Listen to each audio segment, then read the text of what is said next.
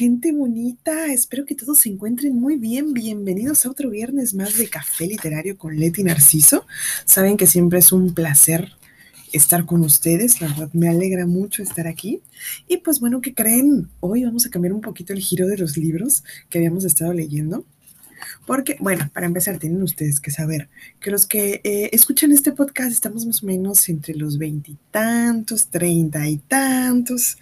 Y pues bueno, este, esta semana escogí a tres metros sobre el cielo de Federico, creo que se pronuncia Moshia o algo así, si alguien me puede, si alguien me quiere corregir, eh, adelante, porque estoy segura que lo estoy pronunciando mal. Bueno, el punto es que para nosotros, los de estas edades, pues esta era una novela juvenil en nuestros tiempos. Y pues bueno, por eso la quise incluir, porque a pesar de que ya no lo es, creo que toca temas muy importantes también en la actualidad. Y bueno, este, vamos a hacer un poquito, vamos a hacer un poquito una reseña antes de, para que nos pongamos todos en contexto. Bueno, pues los protagonistas de A Tres Metros por el Cielo son dos chicos jóvenes de instituto todavía que viven en Italia. Ellos son Babi, voy a decirle Babi porque no estoy segura si así se pronuncia, pero bueno, vamos a llamarla Babi y Steph. Em, ellos pues se enamoran, pero pues es, Steph es el chico malo y Babi pues es la chica buena de casa y bueno, ya se imaginarán o, de seguro ya conocen este, este rollo tanto, o sea, ya sea por el libro o por la película, incluso creo que hay una serie en Netflix. Y bueno, pues ahora sí, sin más preámbulos, nada más para dejarnos ahí como que mm, darle un preámbulo a los que no, habían tenido la oportunidad de leerlo o de saber de ella. Y pues vamos al capítulo en donde se conocen y van a empezar como, y van a ver cómo empieza esta historia de amor un poco extraña. Pero bueno, sin más preámbulos, nos vamos al libro. A tres metros sobre el cielo de Federico Mosha, capítulo 9. Roberta, eufórica por sus 18 años, por la fiesta que está saliendo a la perfección, corre hacia el interfono. Yo contesto, dice adelantando a un tipo que pasa por allí con un platito lleno de pizzas pequeñas. Hola, ¿está Francesca? ¿Qué Francesca? Giancomini, la rubia. Ah, sí, ¿qué le digo? Nada, ábreme, soy su hermano, vengo a traerle las llaves. Roberta pulsa una vez el botón del interfono y después para asegurarse de que ha abierto lo aprieta otra vez. Va a la cocina, coge dos Coca-Colas grandes de la nevera y se dirige hacia el salón. Se encuentra una chica rubia que está hablando con un tipo con el pelo engominado hacia atrás. Francesca, tu hermano está subiendo. Ah, es lo único que Francesca consigue decir. Gracias. Y tras haberlo dicho se queda con la boca abierta. El chico del pelo pringoso pierde su hieratismo y se concede un ligero asombro. Franch, ¿todo bien? Sí, todo bien, exceptuando que soy hija única. Aquí está. El siliciano y Hawk son los primeros en leer el nombre que hay en el timbre del cuarto piso. Mishino, Shelo toca el timbre. La puerta se abre casi enseguida. Roberta se queda en el umbral mientras mira a ese grupo de chicos musculosos y despeinados. Van vestidos de manera algo informal, piensa generosamente. ¿Puedo hacer algo por vosotros? Shelo se adelanta. Buscaba a Francesca, soy su hermano. Como por arte de magia, Francesca aparece en la puerta, acompañada por el engominado. Ah, perfecto. Está aquí tu hermano. Roberta se aleja. Francesca mira preocupada al grupo. ¿Y quién se supone que es mi hermano? Yo. Lucón levanta la mano. También Pollo. Y yo somos gemelos, como en la película de Schwarzenegger. Él es el tonto. Todos se ríen. Nosotros también somos hermanos. Uno tras otro levantan la mano. Sí, querámonos mucho. El tipo engominado no entiende nada. Opta por una expresión que combina bien con su pelo. Francesca coja Shelo en una parte. Pero, ¿cómo se te ha ocurrido venir con toda esta gente, eh? Pollo sonríe arreglándose la cazadora, aunque el resultado sigue siendo pésimo. Esta fiesta me parece un muermo. Al menos nosotros la animaremos un poco. Anda, Francesca, no te cabrees. ¿Quién se cabrea? Basta con que os vayáis. Vamos, Esche, que estoy harto. Permiso. El siliciano entra sin esperar a que Francesca se aparte de la puerta. Entonces el engominado se da cuenta de todo. Son unos intrusos, y con un destello de inteligencia se escabulla y va a reunirse con los auténticos invitados en el salón. Francesca intenta detenernos. No, es chilo, vamos, no podéis entrar.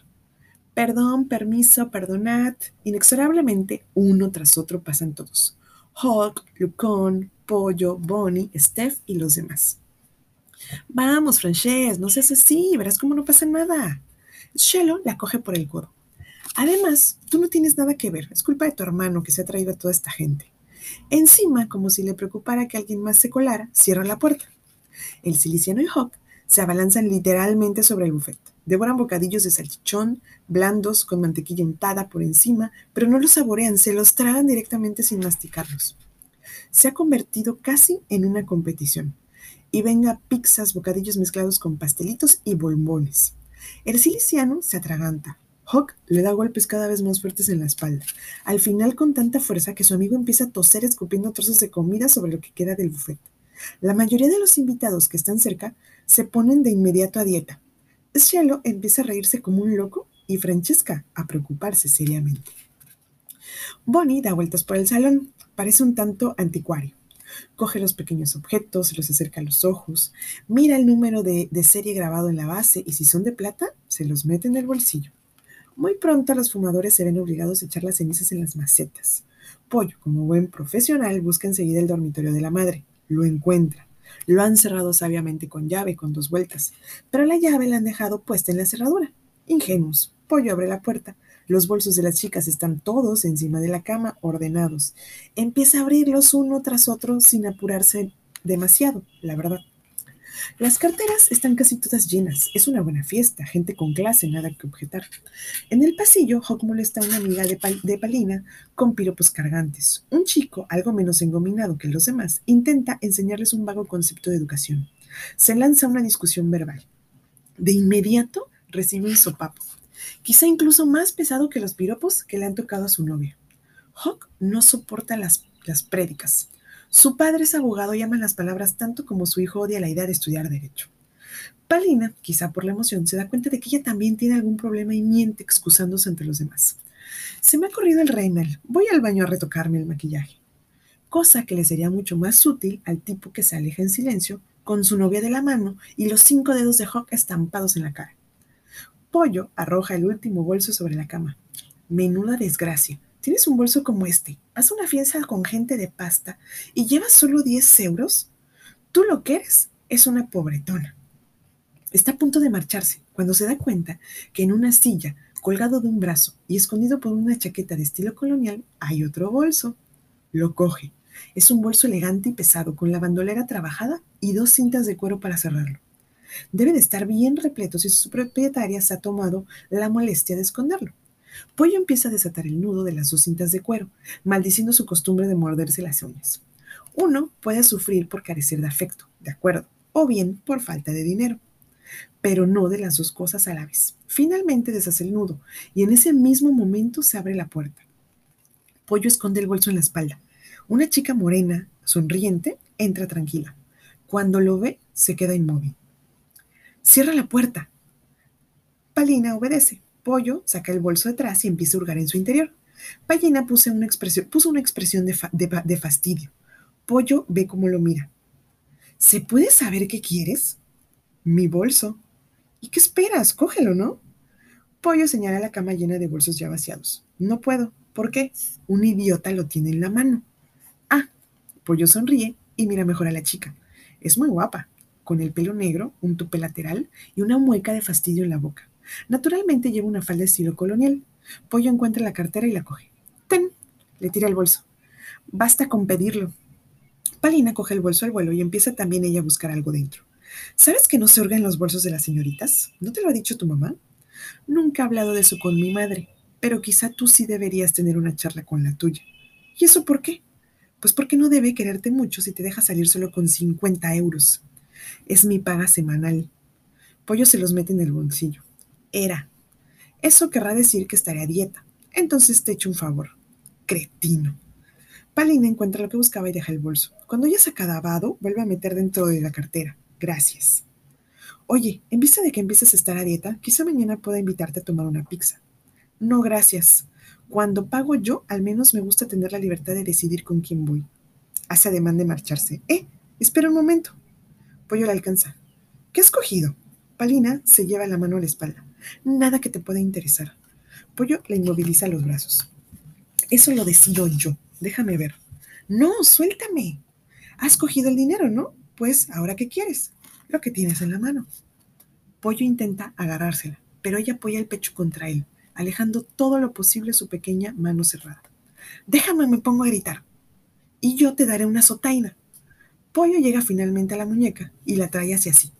La lleva hacia adelante el brazo con el pequeño puño cerrado decidido. Mira, si me abres la mano, te juro que no te dirigiré, dirigiré la palabra nunca más. No nos hemos hablado hasta hoy, o sea que no creo que me muera por eso. Pollo coge la pequeña y suave mano de la chica y con la palma empieza a empujarle los dedos hacia atrás. Palina intenta resistirse, inútilmente, con lágrimas en los ojos, llevando su peso hacia atrás para imprimir más fuerza a sus pequeños dedos. Por favor, déjame. Pollo sigue sin darle tregua.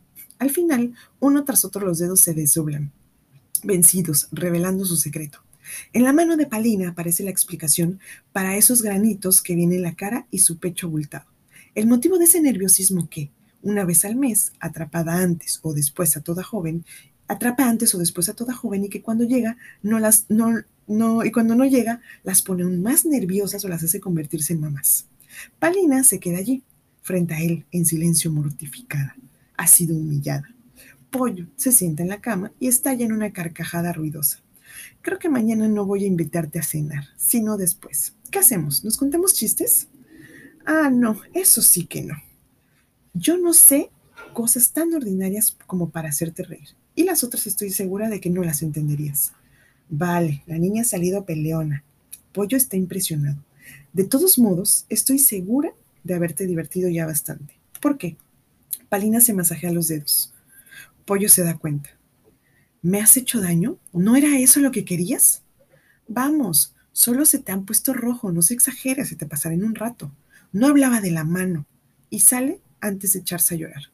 Pollo se queda ahí sin saber qué hacer. Todo lo que se le ocurre es volver a dejar en su sitio la cartera y ojear la agenda. Evidentemente no piensa devolverle los 50 euros.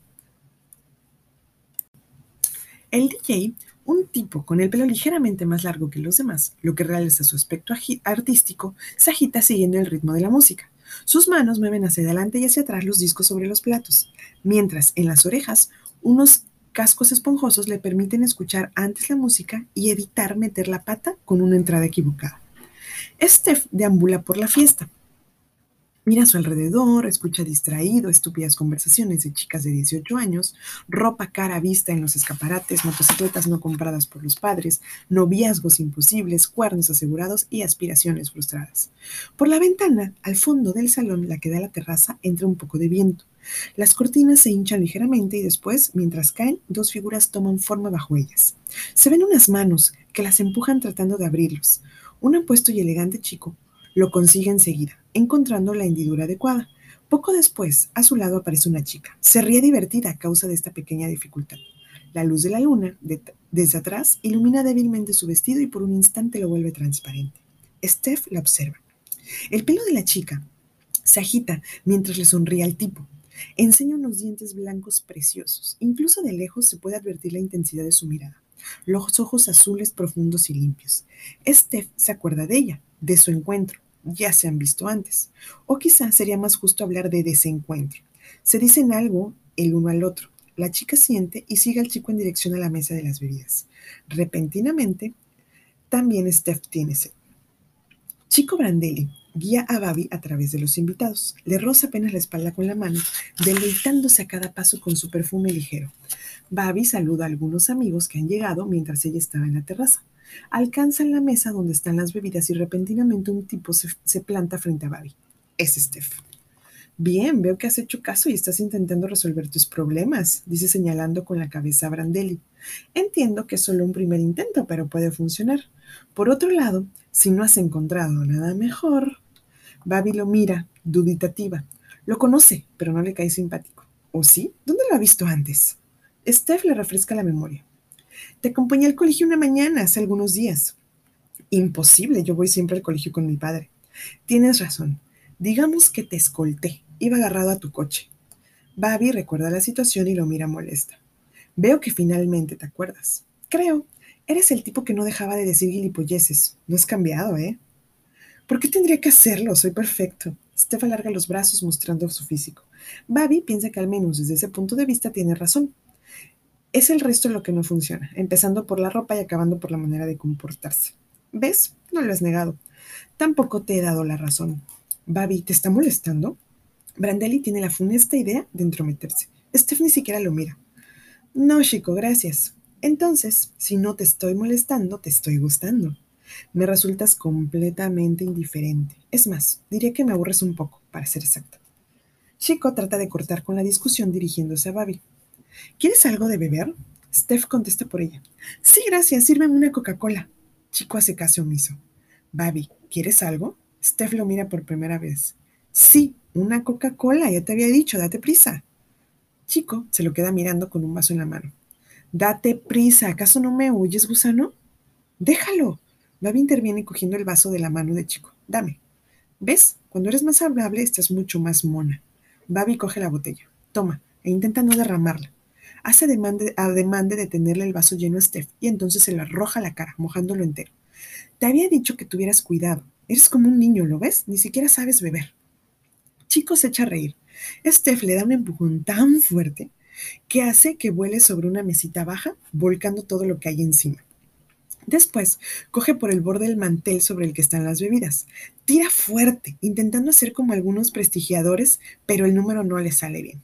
Una docena de botellas salen disparadas sobre los sofás cercanos y los invitados. Se rompen algunos vasos. Steph se seca la cara.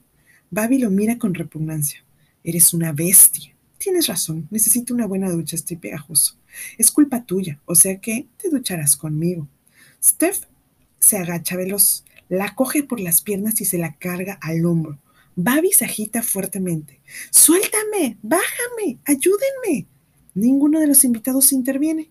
Brandelli se levanta e intenta detenerlo, pero Steph le da una patada en el estómago que hace que acabe contra el grupo de invitados. Shelo se ríe como un loco y baila con Lucón, dando pescozones a los que pasan por su lado. Algunos reaccionan. Cerca del disc jockey está, está ya una pelea. Roberta preocupada se detiene en la puerta, mirando aterrada su salón devastado. Perdona, ¿dónde está el baño? Roberta, sin asombrarse siquiera de que ese tipo lleva una chica al hombro, se lo indica. Por allí. Steph le da las gracias y sigue la indicación. Aparecen el Siliciano y Hawk cargados con huevos y tomates. Empiezan a apuntar a cuadros, paredes e invitados sin hacer distinciones, tirando con violencia para hacer daño. Brandelli llega hasta Roberta. ¿Dónde está el teléfono? Allí. Roberta señala una dirección opuesta al baño. Se siente como un guardia urbano que trata de dirigir ese tráfico, o mejor dicho, el terrible caos que ha estallado en su salón. Lamentablemente no tiene autoridad para multarlos a todos y detenerlos. Alguien más listo o más pícaro que los demás se acerca y la besa. Muchas felicidades, Roberta. Lo siento, pero nosotros nos marchamos ya, ¿eh? Por allí, sin poder creérselo, señala la puerta de la casa por la cual, si no fuera suya, quisiera salir. Para de una vez. Te he dicho que me bajes. Lo pagarás caro. ¿Quién me castigará? ¿Ese zancudo elegante que aspira a ser camarero? Steph entra al baño y abre la mampara corredora de cristal granulado de la ducha. Babi se agarra con las manos de los colgadores intentando detenerlo. ¡No! ¡Auxilio! ¡Ayúdame!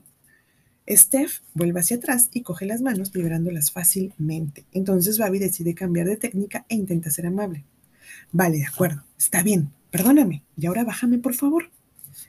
¿Qué quiere decir por favor? Me has arrojado la Coca-Cola a la cara y ahora me dices por favor. De acuerdo, he hecho mal. Ya sé que has hecho mal. Steph entra a la ducha y se agacha bajo la alcachofa. Pero ahora el daño ya está hecho. Tengo que ducharme por narices, si no, después dirás que estoy pegajoso. Pero no, un chorro de agua la golpea en la cara ahogando sus palabras. ¡Cretino! Babi se mueve intentando esquivar el agua, pero Steph la mantiene quieta haciéndola girar para mojarla de arriba abajo.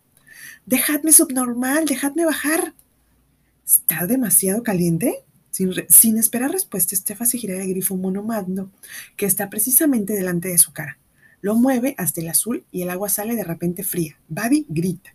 Esto es lo que necesitas, una buena ducha helada para calmarte un poco. ¿Sabes qué es bueno darse, darse una ducha helada y después otra con agua hirviendo? Y mueve el grifo hasta el rojo. El agua empieza a humar. Babi grita aún con más fuerza. ¡Ay, quema! ¡Ciérrala! ¡Ciérrala! Mira que va realmente bien, dilata los poros, facilita la circulación, llega más sano al cerebro, así se razona mejor y uno entiende que hay que comportarse bien con la gente, ser amables o incluso servir una Coca-Cola, no tirarla a la cara de nadie. Shelo entra en ese momento. Vamos, Steph, marchémonos, hay uno que ha llamado a la policía. ¿Y tú qué sabes? Lo he oído, Lucón me ha dado con un huevo en la frente. He ido a limpiarme y lo he pescado al teléfono. Yo mismo he oído cómo hablaba con la poli. Steph cierra el grifo y después deja a Baby en el suelo. A Baby en el suelo. Mientras tanto, Shelo abre los cajoncitos que hay en el tocador. Encuentra algunos anillos y cadenitas, cosas sin importancia, pero se las mete igual en el bolsillo. Babi, con el pelo sobre la cara, completamente empapada, está apoyada en la pared de la ducha tratando de recuperarse. Steph se quita la camiseta, coge una toalla y empieza a secarse. Unas abdominales perfectos aparecen entre los pliegues del tejido de su toalla. Su piel tersa resbala tirante por los escalones de sus músculos. Steph la mira sonriendo. Será mejor que te seques o te constiparás. Babi se aparta con la mano los largos cabellos mojados que le tapan la cara. Descubre sus ojos enfadados y decididos. Steph finge tener miedo. Oh, oh, no he dicho nada. Sigue frotándose el pelo. Babi permanece sentada en el suelo. El vestido mojado se ha vuelto transparente. Debajo de la tela de flores lilas se entrevé el encaje de un sujetador claro. Quizá a conjunto con las braguitas. Steph se da cuenta. Entonces, ¿quieres o no una toalla? Vete a tomar por el culo. Pero bueno, como una buena una chica como tú dice esas cosas. Recuérdame que la próxima vez que nos echemos juntos te lave la boca con jabón. ¿Está claro? Recuérdamelo, ¿eh? Retuerce la camisa y atándose a la cintura sale del baño. Babi lo ve alejarse. En la espalda aún mojada, algunas gotitas de agua resbalan entre los nervios y los músculos tensos y bien alineados. Babi coge un bote de champú que encuentra en el suelo y se la arroja. Al oír el ruido, Steph se agacha instintivamente. Vale, ya he entendido que estás enfadada. He olvidado ponerte el champú. De acuerdo, ahora mismo voy. ¡Lárgate! ¡Ni lo intentes! Babi cierra veloz la mampara de la ducha. Steph observa sus pequeñas manos agarradas al cristal. ¡Ten! Le tira el champú por encima de la mampara. Imagino que prefieres hacerlo sola, por lo visto como tantas cosas. Después, con una risa descompuesta, sale del baño. Tras oír la palabra policía en el salón, hay una desbandada general. La pelea se acaba enseguida. Lucón, el ciliciano y Hawk, de pasado más, más borrascosos, son los primeros en llegar a la puerta. Algunos invitados permanecen en el suelo sangrando. Roberta llora en la esquina. Otros chicos ven a los energúmenos salir con sus caros plumones puestos. Los Henry Joy y alguna que otra chaqueta fey. Bonnie, con un extraño ruido de vajilla de plata, se aleja más pesado que de costumbre. Corren escaleras abajo, veloces, haciendo vibrar la barandilla, a la que se agarran para ayudarse a tomar las curvas. Vuelcan los jarrones caros de los elegantes rellanos, unen las bocas de los buzos con puñetazos precisos, bien fuertes, gritando, y otras, y tras robar alguno que otro haciendo de motocicleta, desaparecen en la noche. Y bueno, gente bonita, como se dan cuenta, bueno, también este, decidí que leyéramos este libro porque tiene muchos temas que en aquel entonces pues tal vez se veían normal. Y bueno, ahora vemos que la actitud de Steph es violenta desde el principio, es decir, toca el tema de violencia en el noviazgo. Sí, durante el libro, pues el autor trata de justificar por qué tiene estas, estas actitudes, por qué actúa de esa manera. Pero bueno, ya sabemos que esto no se debe permitir bajo ninguna circunstancia. Pero pues es una buena lectura para que eh, tengamos un marco de referencia. Entonces, de verdad los invito a seguir leyendo, si es que los atrapó, si es que tienen por ahí alguna cierta curiosidad. A tres metros sobre el cielo de Federico Moscia. Hay una película, yo creo que ya este, la mayoría la hemos visto, pero bueno, trata los mismos temas, de hecho está muy, muy apegada al libro. Espero que les haya gustado mucho.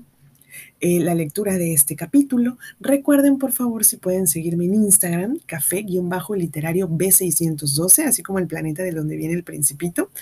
Recuerden que yo soy Leti Narciso, esto es Café Literario y siempre es un gusto estar con ustedes. Nos escuchamos el próximo viernes. Cuídense mucho, les mando besos. Bye.